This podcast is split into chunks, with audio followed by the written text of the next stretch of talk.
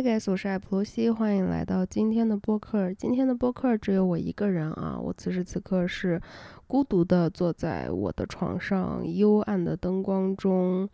呃，也不算狭小的卧室吧。本来想搞一个比较详尽的描述，但是我往四周看了一眼，我我最想描述的东西是为什么我的床上放了一个泡沫滚轴。Anyways，这个就是单身独居的美好的一点，你可以在你的床上放一个泡沫滚轴，然后因为你睡的是 queen size bed，queen size 是应该两米的床吧，对不对？两米宽的床，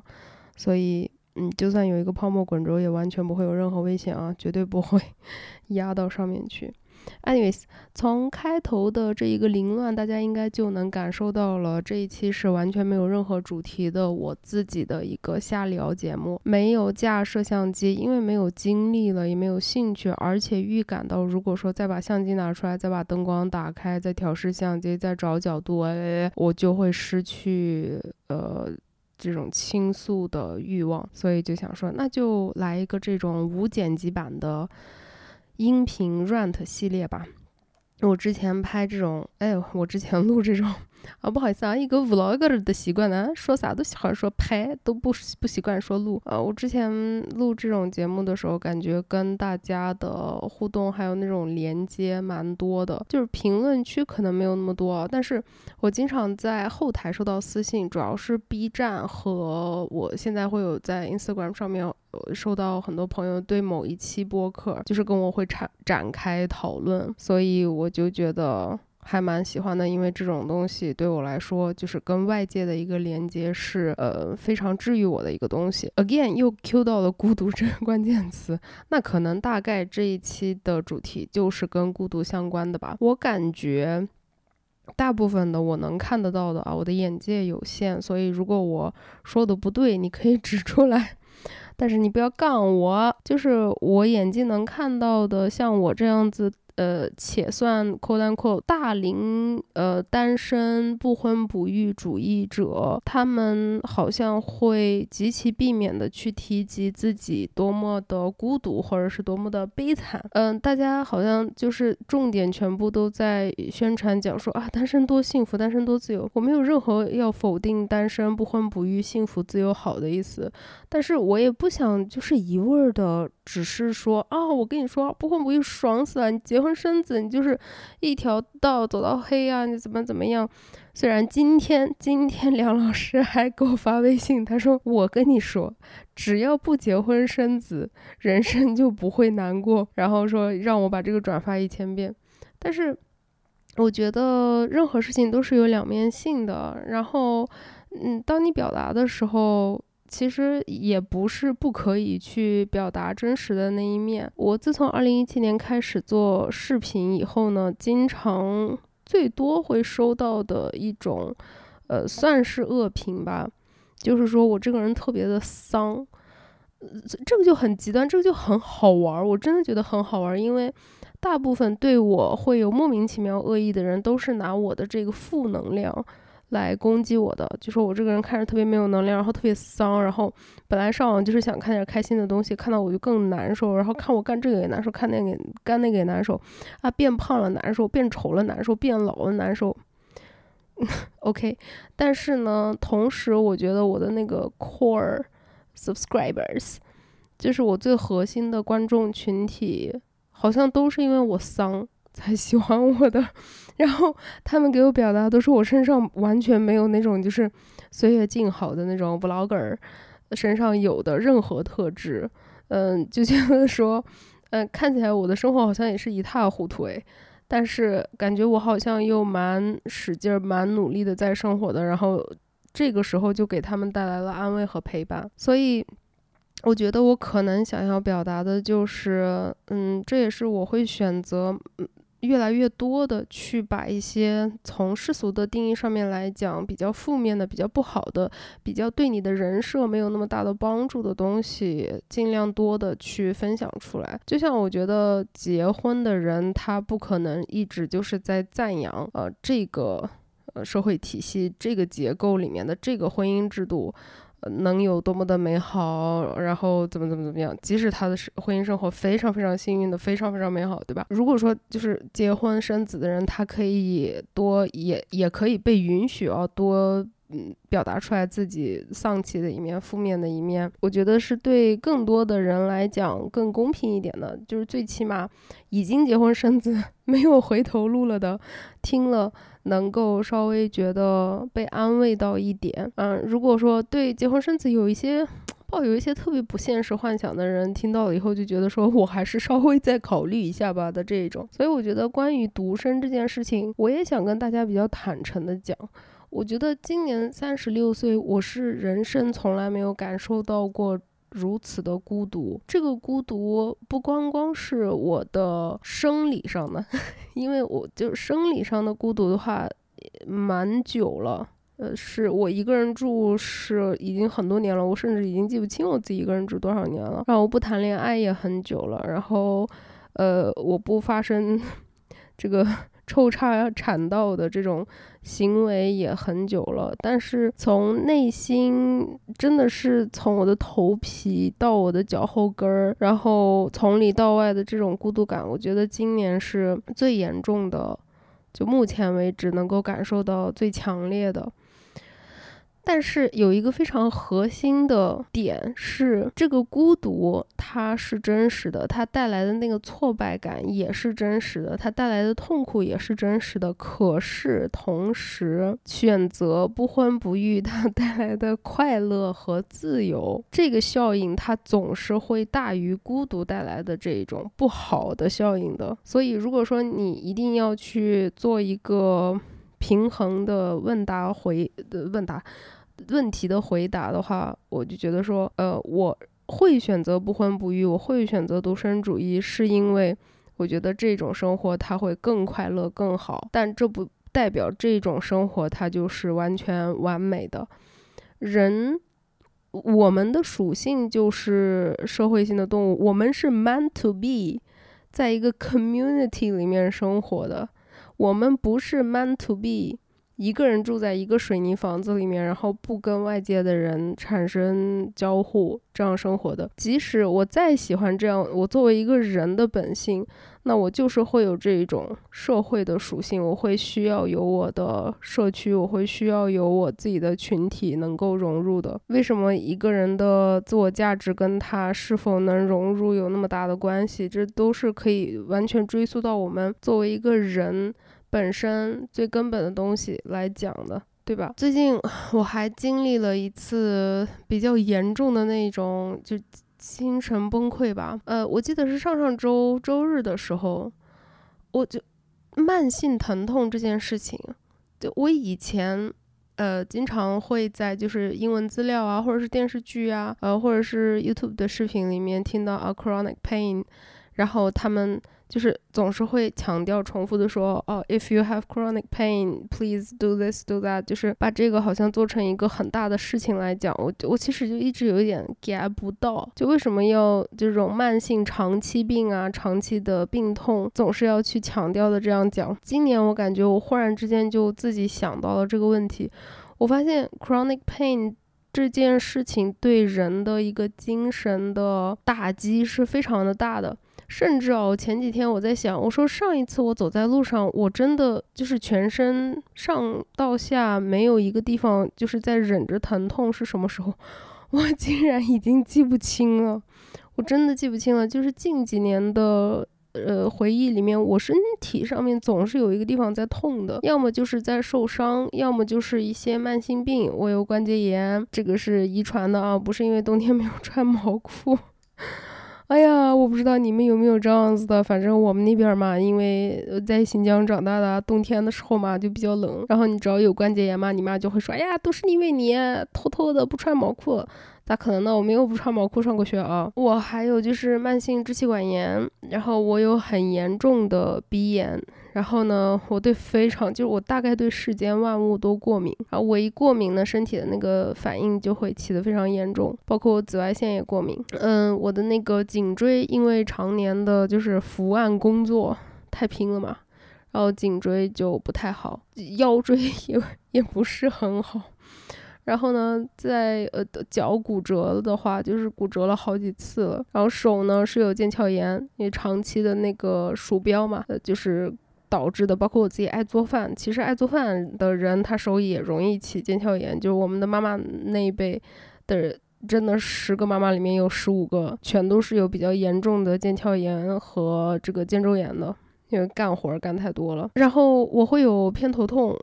呃，偏头痛这个东西就是谜一样的存在，谁都不知道是为什么。然后它真的发作起来了以后，呃，吃一般的止痛药是没有什么太大的呃改善的。我现在甚至我都想不起来我还有什么地方是就是常年必须要忍受的那种疼疼痛。怎么说呢？它因为疼痛到一定的程度。我我会觉得说，除非我停下来去想一下，说，哎，我现在身上哪里有不痛啊？之外，我的身体已经以一个非常强大的方式，把大部分的这种疼痛都给它正常化了，就 normalize 到，呃，只要我不停下来去想的话，我是感受不到的。但是，比如说我做冥想的时候，哇，真的是，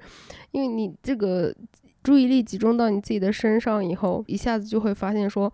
怎么那么痛啊？怎么从头到脚哪里都在痛？anyways，就是讲到这个慢性疼痛的话，我感觉这个对人的精神打击大到你是几乎无法想象的程度，所以我才更加的理解到说为什么 chronic pain 是一个专门的比较严重的词。然后另外一个方面呢，就是睡眠。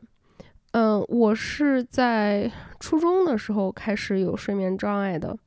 呃，具体什么事情引发，我之前在播客里面也跟大家分享过，就是当时我妈忽然之间病得很重，她其实是这个甲状腺肿瘤摘除以后的术后的一个反应，但是因为隔了好几年，当时反正就是各种各样的原因啊，她甲减，但是呢没有查出检查出来是甲状腺机能减退，所以她当时就是病得很重，就。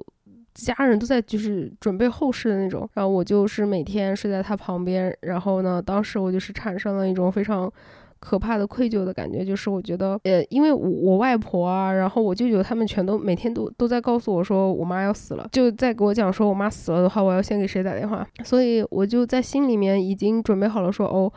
呃，我我妈要死了，那我总不能就是在我妈死的时候是睡着的吧。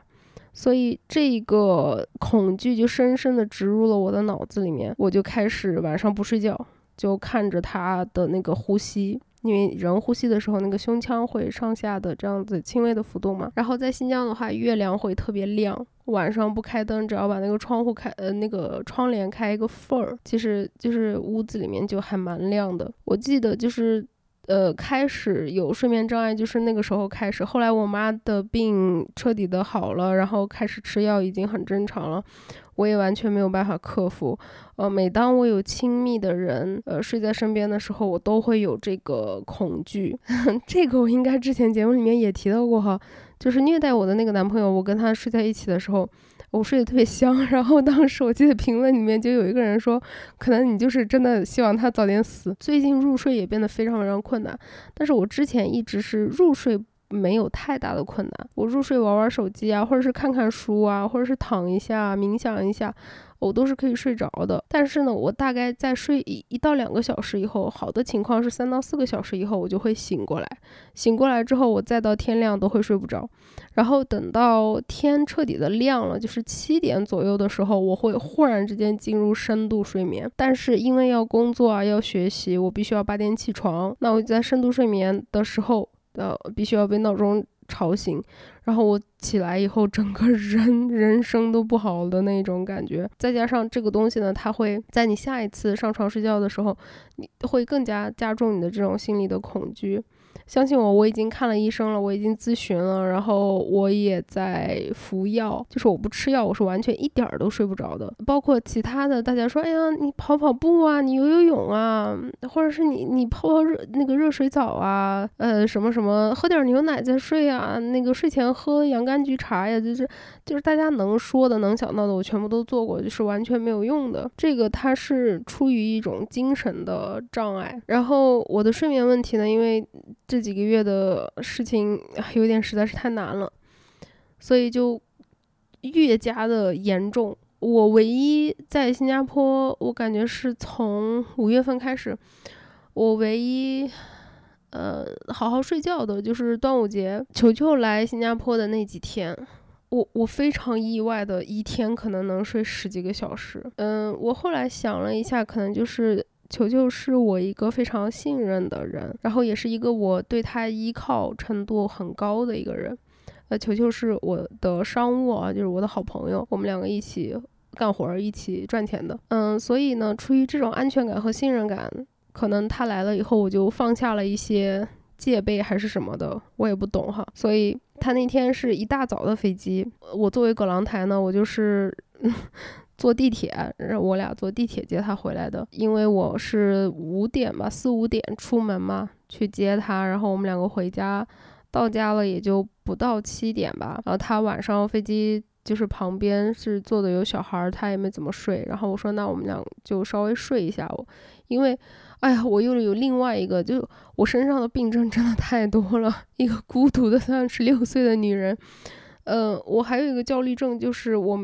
有我在乎的人。呃，飞飞机的话，我会必须要在那个非常准上面看。之前没有非常准这个东西的时候呢，我就会整晚整晚的等，我也不知道在等什么。嗯，我跟心理医生聊过，就是这个溯源哈，是我小时候特别小的时候，好像是小学吧，小学几年级啊，我记不太清了。反正九十年代的时候，我爸去美国出差。然后在那个年代哪有手机啊？根本没有手机，对吧？因为从新疆飞去美国的话，那就是新疆飞北京，然后北京再呃转机还是直飞的，我也不知道。过去太多年了。然后呢，他就是出门的那一刻，我我们就跟他失去联络了。然后当时我没有见过飞机，我也没有坐过飞机，我是上大学才第一次坐飞机，真的超怕，我就怕我爸的飞机失事啊，还是什么的。而且我最怕的是，如果说我爸的飞机出了什么事情，呃，有人给家里打电话了，我妈没有接到，所以我们家那个座机当时是在客厅的那个拐角的那个柜子里面，所以我当时就晚上我就就躺到客厅的沙发上睡，还被我妈骂。就是当时的这个作为一个儿童的这种心理反应，就是没有人关注嘛。我我妈就就是大发雷霆，就说睡在客厅干嘛要去睡到床上干嘛？然后白天的时候，只要我没有上学，我就是坐在那个电话机的旁边。家里面如果电视打开了的时候，我就会特别紧张的就看新闻。我就觉得说，哎，美国的飞机如果掉了的话，电视上应该会播吧，就是这么想的。当时只有这一个思路。就是过了好几天。呃，我爸的那个国际长途才打电话打回来，所以那几天我就经历了，应该是人生当中第一次那种就是完全的无助，并且焦虑的那种状态。然后呢，也没有得到任何的安慰，反而是每天都被劈头盖脸的骂。所以，鼓励女士啊，没有刻意攻击你的意思，但是一能，然后从此以后我就留下了这个心理阴影。Oh my god，就。每当我对我有特别重要的人要飞行的时候，直到他飞机落地跟我联系上了之前，我都睡不了。所以当时我觉得跟我嗯前面几任两任吧谈恋爱的时候，我有一点痛苦的一点就是前前任是英国人，所以呢，他每当他回自己的国家的时候。我就只能看着我的手机看一晚上，我得看十多个小时，我就没有办法睡觉。然后在前任呢是美国人，然后他回他自己国家的时候，或者是他去欧洲开会的时候，我就只能又看着非常准，就看那个飞机直到落地了，它软件上提示安全落地，行李转盘在即，我才能睡着。Anyways, I digress. 所以跟球球也是一模一样的。他说他晚上十二点的飞机，然后早上六点钟到新加坡。然后我从晚上十二点就开始就看着非常准的那个屏幕，很困，但是睡不着，就真的是完全睡不着。吃了安眠药也完全睡不着，就一直看到了四五点，我就起床了，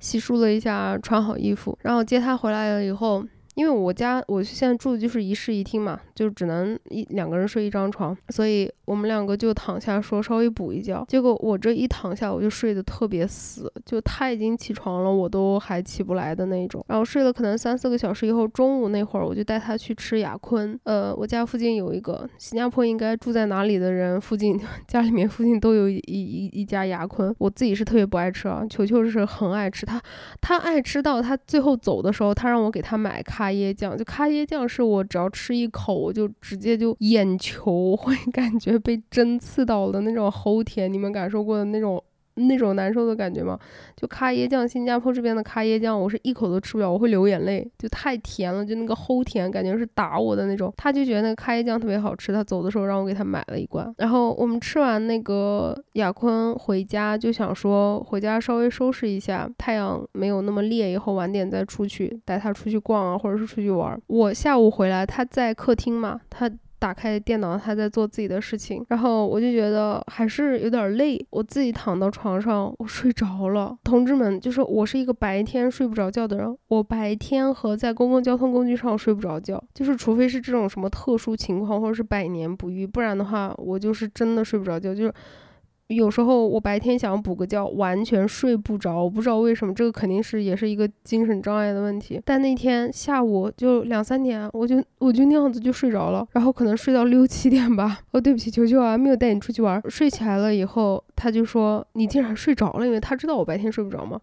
他说你竟然睡着了，他说我还以为你在里面在看手玩手机还是干嘛的。他说我刚一看都睡着了。我说真的，我也没想到能睡着。他也觉得比较累，我们就晚上说那那就今天早晚上早点睡吧。我说明天带你去环球。然后我们晚上可能不到十点就我又睡了，所以白天我可能睡了七八个小时，然后晚上十点。一睡睡到第二天早上九点，就他来的那几天，我每天都是这种，就是正终于变成正常人的睡眠。我就想说，那应该就是，嗯，我在心态上面放松一点啊。那他走了以后呢，我在心态上面也自己再去。啊，去运动啊，还是怎么样啊？就在看医生啊，就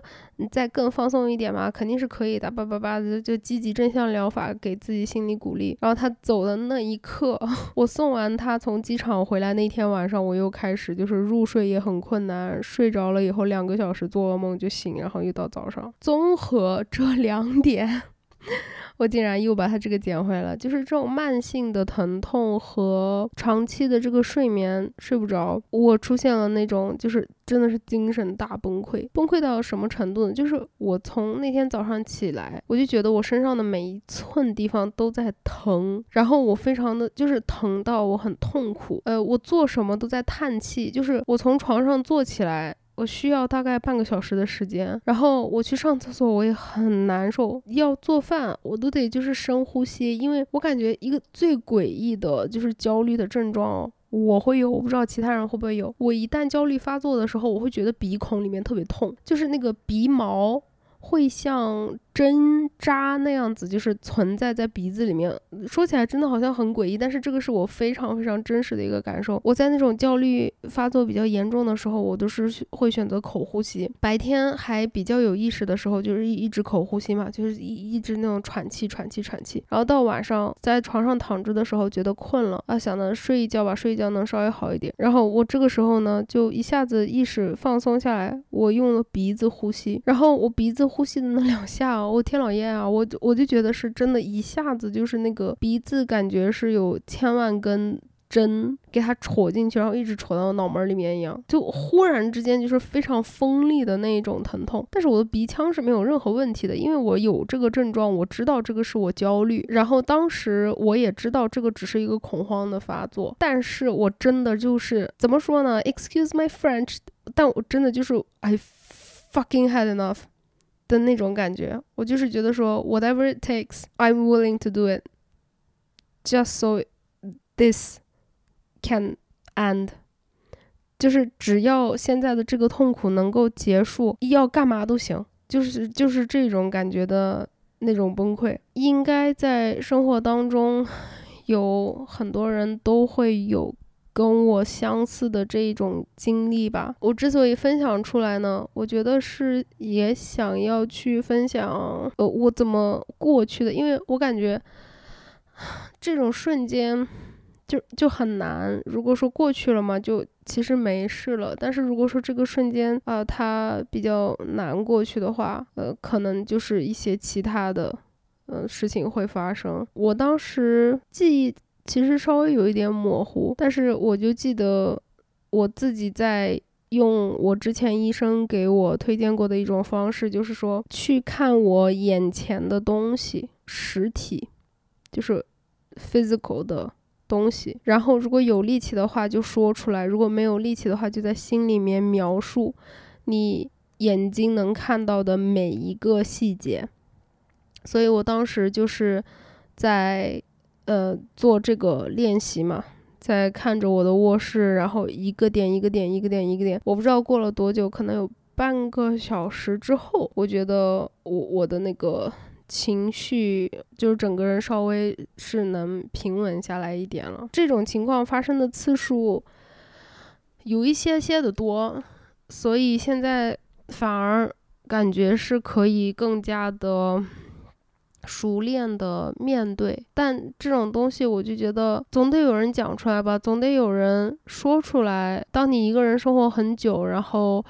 嗯，你在遭遇生活的一些难题，然后你没有一个自己的就是生理上的啊，就是 physical 就可以见到、可以摸到的这样子的一个 support system 的时候，人是真的会很难的。我觉得在上海的时候呢，我我是有一个这种 support system 的，比如说 Kevin 还有周大姐，都是我随时随地可以去嗯触碰到的人。对吧，周大姐，啊，周大姐超好，她真的就是你打一个电话，她就会马上就赶到你身边，除非她在干活儿或者他在出差。然后凯文的话，我们就是几乎相当于一起住嘛，一起合租，所以这方面也会稍微好一些。但是在新加坡就没有这样子的存在。我同学他是很好的，就是我们住的也非常非常的近，但是我仍然是会觉得说怕打扰到他，因为他有他自己的家庭嘛，我就觉得说，哎，大半夜的去跑的人家。敲人家家门，或者是大半夜的给人家打电话说：“哎，你现在过来。”啊，我是真的不好意思。我就想坦白的跟你们说，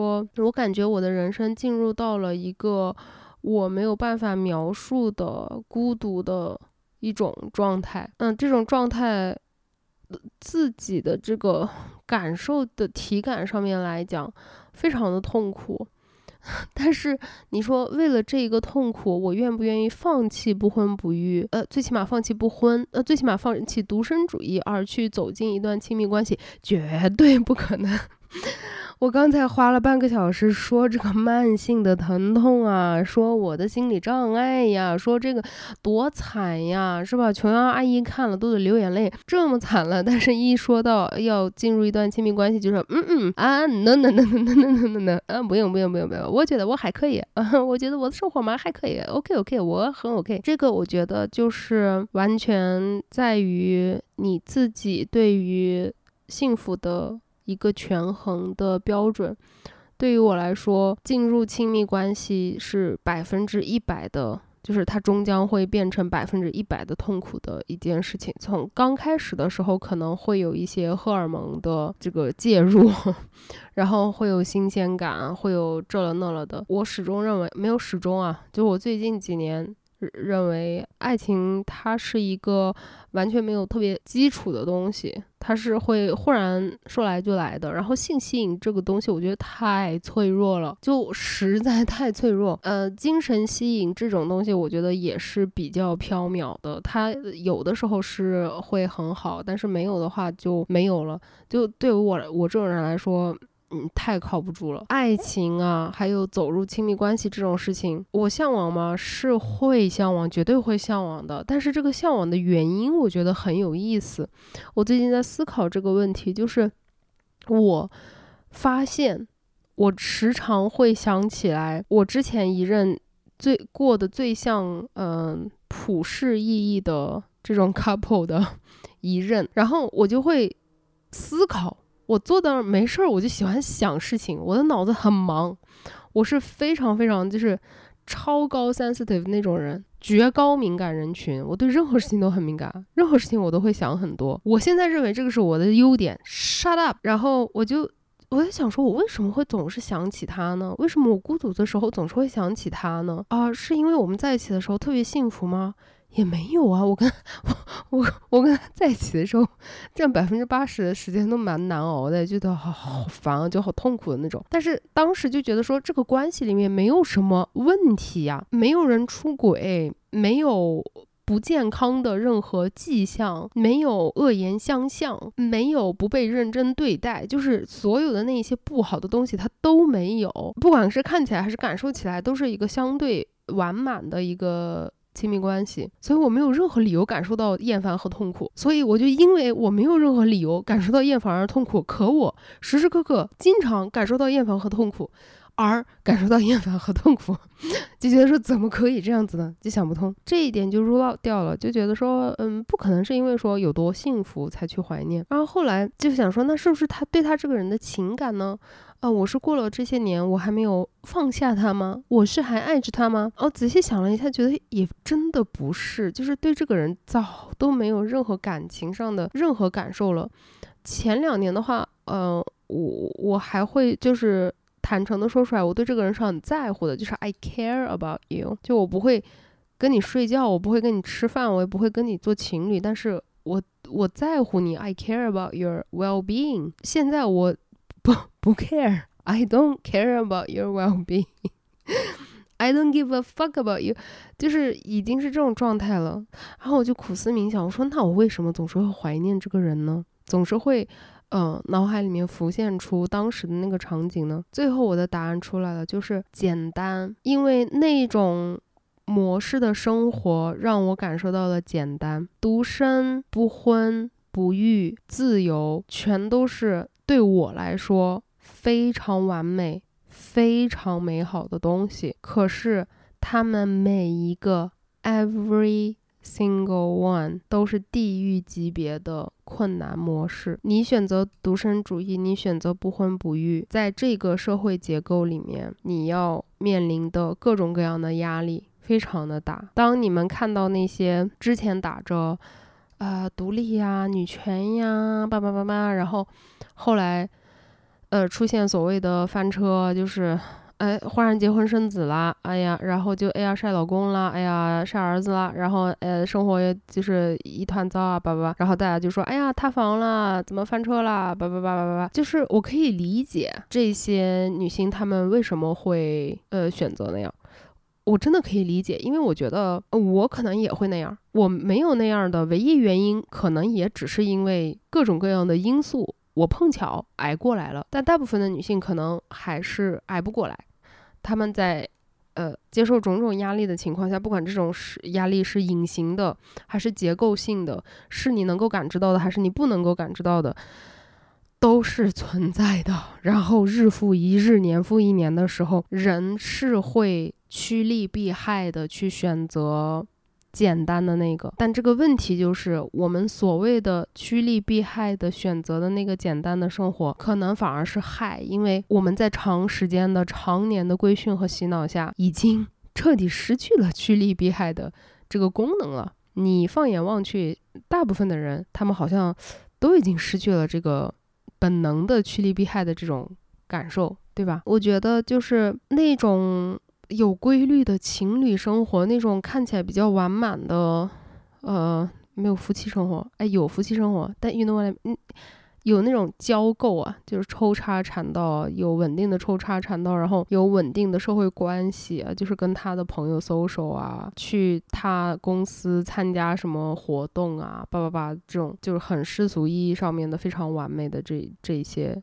东西让我觉得世界变简单了，再加上还有一个很重要的点，就是因为我很焦虑嘛，所以说这种 routine 的东西，就是很规律性的东西，几点干嘛，这种一成不变的东西，它会给我带来一个很大的安全感。当时因为他每天出门上班的点就是非常确定的，然后他每天礼拜一到礼拜五起床的时间 都是非常确定的，不是德国人啊，不要再问了。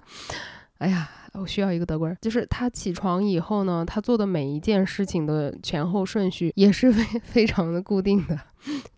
虽然我就觉得我我在那边睡觉，然后他起床叭叭叭就很吵，因为呃我那个时候是大部分时候是在家办公嘛，我早上不用起起早的，然后觉得吵死烦死了。但是同时呢，我在吵死烦死的的同时，我又我又知道他他现在起来，他下一步我会听到那个厕所的洗澡间的声音，他要洗澡，然后洗完澡了以后，我会听到他刷牙，然后男性晨间的那种突如其来的狂呕吐，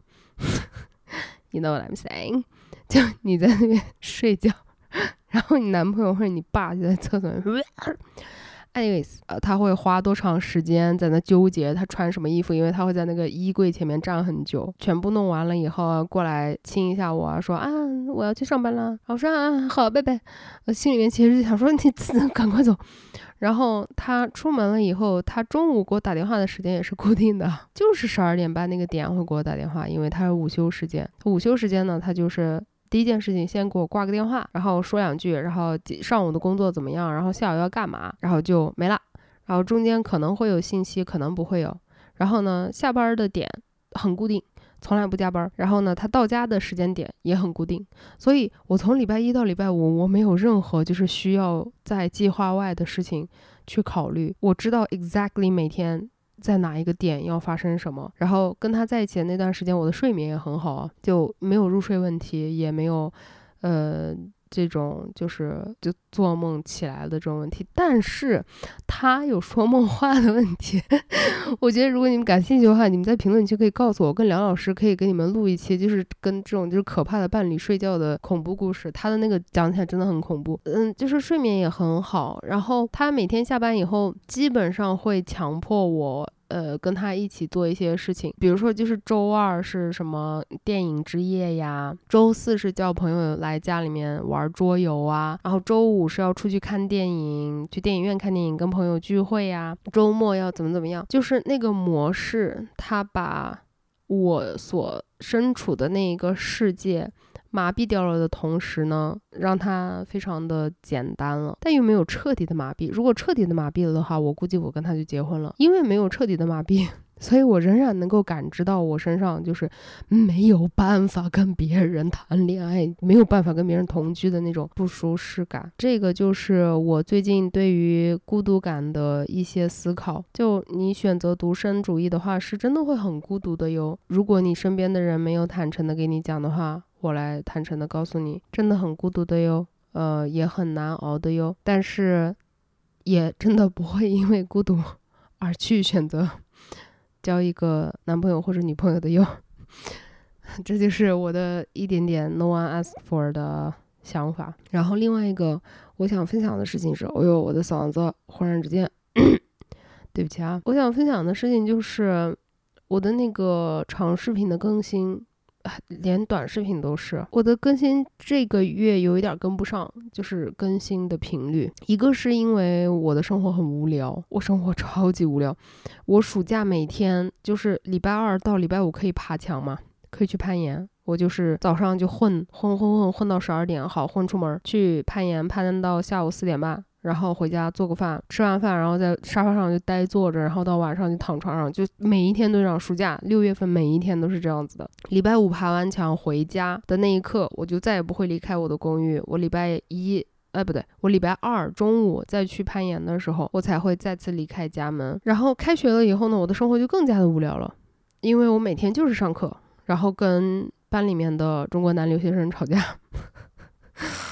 我真的受不了中国男留学生了，他们怎么那么傻逼？然后，呃，下课了之后呢，就是回家做饭、写作业、睡觉。如果说课跟课中间，嗯，时间空的有点多，或者是哪天下午没课，攀岩馆，冲到攀岩馆，爬到四点半，然后回家。所以我就觉得说。生活太无聊了，没有什么可分享的。但是我又回头想了一下，我生活从来没有精彩过。我从来不是那种说啊，我今天去了这个 part time，我明天去上了那个 yacht，然后我后天搭了这个飞机，然后啊，我下一站我去这边骑行，从来没有，never。ever，但是那个时候我就是觉得特别愿意拍视频，哪怕就是我的 vlog，基本上它的取景都在家，我也特别享受拍视频的这个过程。但是现在我就很明显的不享受，就我在家里面把摄像机架起来以后，就感觉到不舒适。这一点我又仔细的去坐那儿思考了一下啊，就自己跟自己思考，我说为什么呢？我是不喜欢拍视频了吗？我觉得也没有。我是不喜欢输出了吗？就是分享我自己的经验、观点，然后去寻求我自己的群体，去寻求一些跟我的呃价值观比较接近的人，去产生一个人与人之间的一种灵魂上的、思想上的连接。我是不享受这件事情了吗？不是的，我是因为广告少了，没有动力更新吗？是的。那还有其他的什么原因呢？然后这个时候我就想起来，我说我上一次看一个 YouTube 视频是什么时候？B 站我已经早都不在 B 站看视频了，就很少很少在 B 站上会看视频，偶尔的偶尔，我关注的博主他就是弹出来那个更新，然后标题我可能感兴趣的话会点进去看一下。YouTube 的话，我记得我之前是。我我每天早上醒过来，我就要把 YouTube YouTube 的美妆视频点开的。然后呢，我看的那个视频的涵盖面非常的广。我记得我看美妆，然后看电竞，然后电竞我根本都看不懂啊，Thank you。然后我会看那种就是直播，就 Twitch 那种直播。呃，我会看呃政治评论。然后我会看旅游博主，然后我会看那种美食博主，我会看探店博主，我会看很多 vlogger，很多东西我都很感兴趣，然后我会一直追着他们的内容看，我对他们分享的东西都很感兴趣。然后我就发现，我最近连 TikTok，我我我以前觉得这么上瘾、这么有意思的东西，我都不看了。为什么呢？因为。哦，这这句话讲出来，我真的是非常的伤心，因为我感觉我好像最最终于变成了我最讨厌的那个人。就我发现，I don't care，就是我不在乎你想什么了，我不在乎你今天对于这个事儿有什么看法，我不在乎你觉得服美役到底是不是自由人应该有的权利。I don't fucking care，Who cares？Who fucking cares？我不在乎什么化妆品现在嗯特别好用，特别咋？化妆技巧？No No，就为什么就那一本正经的像讲那个技术门类的课程一样说啊，这里要画好要怎么样怎么样？我觉得说 My God，我的人生已经够难了，够累了，我还要听你在这边给我讲化妆的技巧。我为了能够让我的眼袋看起来一米以外看起来稍微没有那么的明显的时候，我要攻读这么多技术，然后苦练。No，No，I don't care。然后我以前最爱看的一个种类就是那种对于网络梗的总结呀，或者是 reaction 嘛，就是 reaction 这一类视频我都很爱看。我现在都不会点开看，因为我觉得 I don't care。I don't care。然后我之前，呃，我记得疫情那几年在家的时候，我非常非常喜欢看，呃，那个 H three H three，他们是一个每天都会直播做视频播客的。他基本上就是把每天，呃，互联网上发生的所有的事情都拿出来做一遍反应啊，然后怎么样？然后那个时候我真的我每天会听两个小时。然后现在就 Eason 他们的节目我已经很久没有看了，就是我觉得。I don't care，我不在乎你们北美的网红圈在发生什么事情，我不在乎这个世界上又在发生什么奇怪的事情。然后新闻，哎，他我不想看了，我不想再看哪里有战争了，我不想再看那个战争下面底下那疯批的那些评论了，我不想再看傻逼的发言了，我不想跟任何就是这这种乱七八糟的这新闻事件，我已经不想再看了。哎呀，我，anyways，sorry，其他的什么 vlog。我以前超爱看 vlog，就看别人的生活，无论是精彩的，还是，呃，搞笑的，还是无聊的，还是说剪辑的特别好的，我都现在不想看了，因为我觉得，I don't care，你活得很好，OK，你活得很 struggle，Sorry，I feel sorry，I do，但是 I don't care，Oh my God，I sound horrible。就我现在真的就很像那个邻居，非常 cranky 的那种很刻薄的老奶奶。就对世界一一切万物都竖个中指，然后抱着自己八只猫，死在家里面，尸体阴了几天没人发现的那种。哦，我就是觉得说我不感兴趣，然后我会真挚的在网上搜索关键字，然后不停的看的内容只有两个，一个是攀岩技巧指导，一个是 Afro Pop 的舞蹈视频。哎，对不起，笑太大声了。就是这两个毫无关系，但是这两个东西是我现在唯一在乎的两种视频内容，因为我真的觉觉得 Afro Pop 他们的那个舞的律动、节奏感和那个就是身体，大家都知道的，就是黑人的这个天生的这个身体的那个比例啊，真的是实在是呃望尘莫及的那个程度，就是他们的那个身体太好看了，我都看的是女的啊，就是看到他们。就这种非洲部落的舞也好，然后其他的一些，呃，这种 Afro 的。流行乐的舞也好，非常抖音 TikTok 的那种网红的这种 Afro Pop 的舞也好，我都非常的喜欢看，我会 genuinely 感到 happy，我会享受那个视频的内容。然后就是攀岩技巧，哦，我就觉得说，那我因为我迷攀岩嘛，我就想多学一点东西，因为我舍不得花 钱请私教在这边。然后说到这个攀岩技巧啊，我想再展开的说一件事情，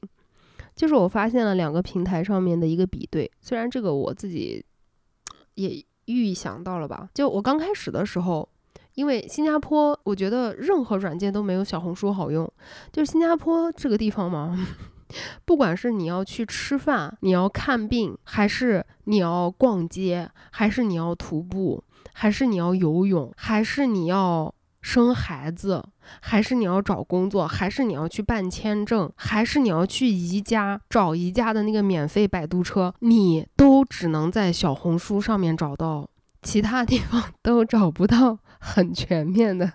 用 Google Map 你能找到的信息，小红书上面一搜就几十篇非常细致的攻略，好吗？呃，来新加坡以后，我就是习惯了什么事情我就先搜小红书，然后我发现小红书关于攀岩的一点啊，特别奇怪的是，我觉得炫技的。是大多数，那也可能是我刚开始看了炫技的，然后大数据就推给我。可是我已经无数次的搜索新手攀岩注意的，嗯，然后新手进步的，呃，V 二到 V 三就是这个级别，嗯，能够怎么样去跨，就是这种非常细节的搜索出来的东西，它还是我觉得具体理论上是对我没有什么帮助，我没有什么可以特别学习到的东西，我觉得。在小红书上面讲攀岩的，基本上第一个是炫自己，嗯，爬得好的，那这种我爱看。但是与此同时，我是有需求，我是想要学东西的。但很少有人是坐在那边扎扎实实的给我讲。作为一个初学者啊，我应该去注意什么？比如说，我在小红书上从来没有看到一个视频三到五分钟，从头到尾给我认真的讲到底应该学会怎么摔，摔之前要克服的心理障碍是什么。我真的是没有搜到过，也没有刷到过。第二个就是很奇怪的呢，就是小红书对于这个攀岩的体重讨论度非常高，包括国内发攀岩的视频的女生，我没有真的没有见过一个是我，我不觉得我自己胖啊，但是我真的没有见过跟我一样。就是这个身体程度，就脂肪程度、体重程度的人在发关于攀岩的视频，或者是讨论关于攀岩的东西。但是我在新加坡岩馆里面见到过很多跟我身高差不多，或者是跟我身高比我身高还要矮的，但是体重看上去就比我多很多的，就胖很多的这种女生都在爬，爬得很好，非常好。所以。呃，我就觉得这种风向，呀，whatever。然后呢，有一次我是跟我朋友，就是我那个经常跟我攀岩的一起那个同学，我们两个去攀岩的时候呢，因为我的大体重，那就是攀岩的话，它会有墙的那个角度。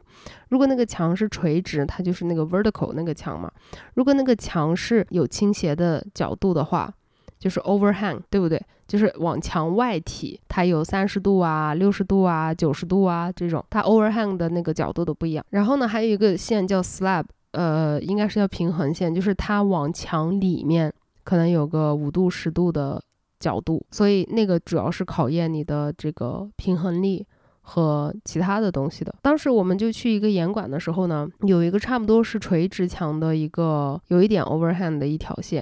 然后我那个。朋友他非常的瘦嘛，他很高，可能有一米七左右，然后他非常非常的瘦，所以他因为自重很轻的关系，他比较轻松的就上去了。而我到最后一步的时候，我怎么都上不去。然后这个时候，因为我在小红书上又看了太多说攀岩，你想进步你就得减肥 这种帖子，就我真的让他影响到我了。然后我当时我就真的就觉得说，哦，我是不是真的太胖了？我我不我不应该攀岩啊。然后我发就是脑子里面出现了这个句子的时候，我就忽然之间我就非常的警觉。然后我就跟他说：“我说我去 slab 墙那边了，就平衡线那边。我就坐到那边，我在想，我为什么要这样子想？我为什么要觉得自己胖？No no no no no no no！我就把 YouTube 打开，然后搜索攀岩跟体重关键词的，我没有搜索到任何一个攀岩在跟，就是在教我攀岩的人说，你想有实质性的飞跃呢，你得减肥。”一个都没有，我真的没有搜到过，我也没有推到，就是刷到过这一类的。我在 TikTok 上面会搜的也只有攀岩，在 YouTube 上面，他会更加的以那个就是初学者的角度去仔细的给你讲，像我怎么学着去摔，是看了几个 YouTube 视频，然后去岩馆里面自己去实践才学会的摔，然后怎么找身体的重心。身体怎么挪都是在 YouTube 上面学会的，因为 YouTube 它是真的会给我讲这个身体重心移动是什么意思。它你的脚打出去这个动作叫 flag 嘛，它不会说你这边 flag 一下怎么样，它而是它会给你解释你为什么这里要 flag，这里 flag 的原因是什么。你这样 flag 之后，你的几个手和几个脚的点在墙上，你。如果说你直接去爬这个线，你找不着 flag 的感觉，那你就应该去找一个最简单的线，然后试一下，每一步都用那个脚点墙面，不要去踩脚点，然后去找一找那个平衡的感觉。就是我看了 YouTube 上面很多这种就是非常细致的视频。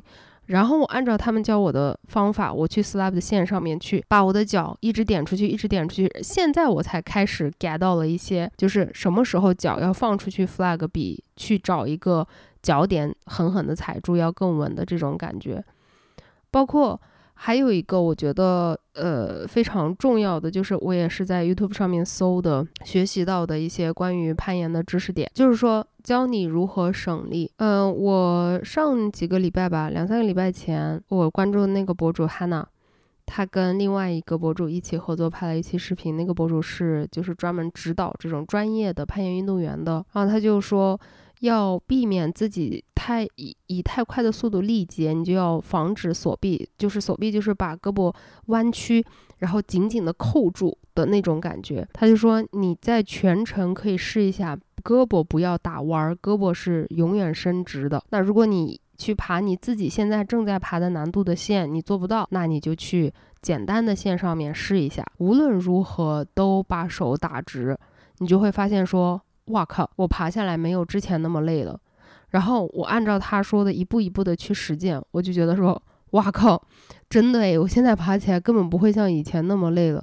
包括嗯，那个女生她还有一期视频里面，她有详细的讲到过，说你要相信你的脚，它不是像大多数的人直接去说啊，那个攀岩是全身呃协调，然后但是它的重点是在你的脚上，怎么怎么样？没有，他就说。你要去试着相信你的脚，然后他举出来的例子呢，就非常的简单。我以前觉得就是那种捏的那种小石头啊，叫 crimp，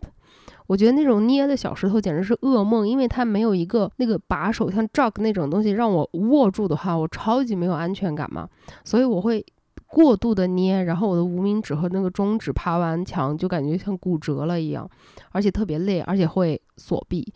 然后他就说，你去找一个比较低的点，然后你把你的手放开大概三分之一的力量，你看看你你会不会摔下来。然后他说你会发现你摔不下来。当你意识到你摔不下来的时候，你在爬的时候，你就可以慢慢试着把你手上的力气卸掉一点，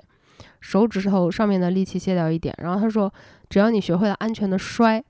那么你把你的手上的力气稍微卸掉一点了之后呢，就算摔下来也没有关系。那这个时候你才会真正的体会到什么是把重心放到脚，然后手是做一个辅助和平衡稳定的一个作用。他讲的是 slab 的线。看完他的那个视频，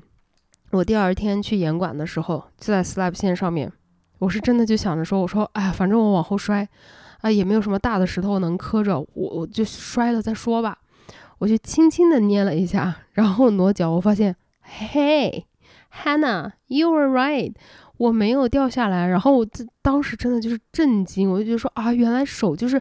这么轻的力度，我人是可以立在，就是稳着的，我不用那么使劲儿的，就才慢慢找到自己的那种进步的感觉，自信的感觉。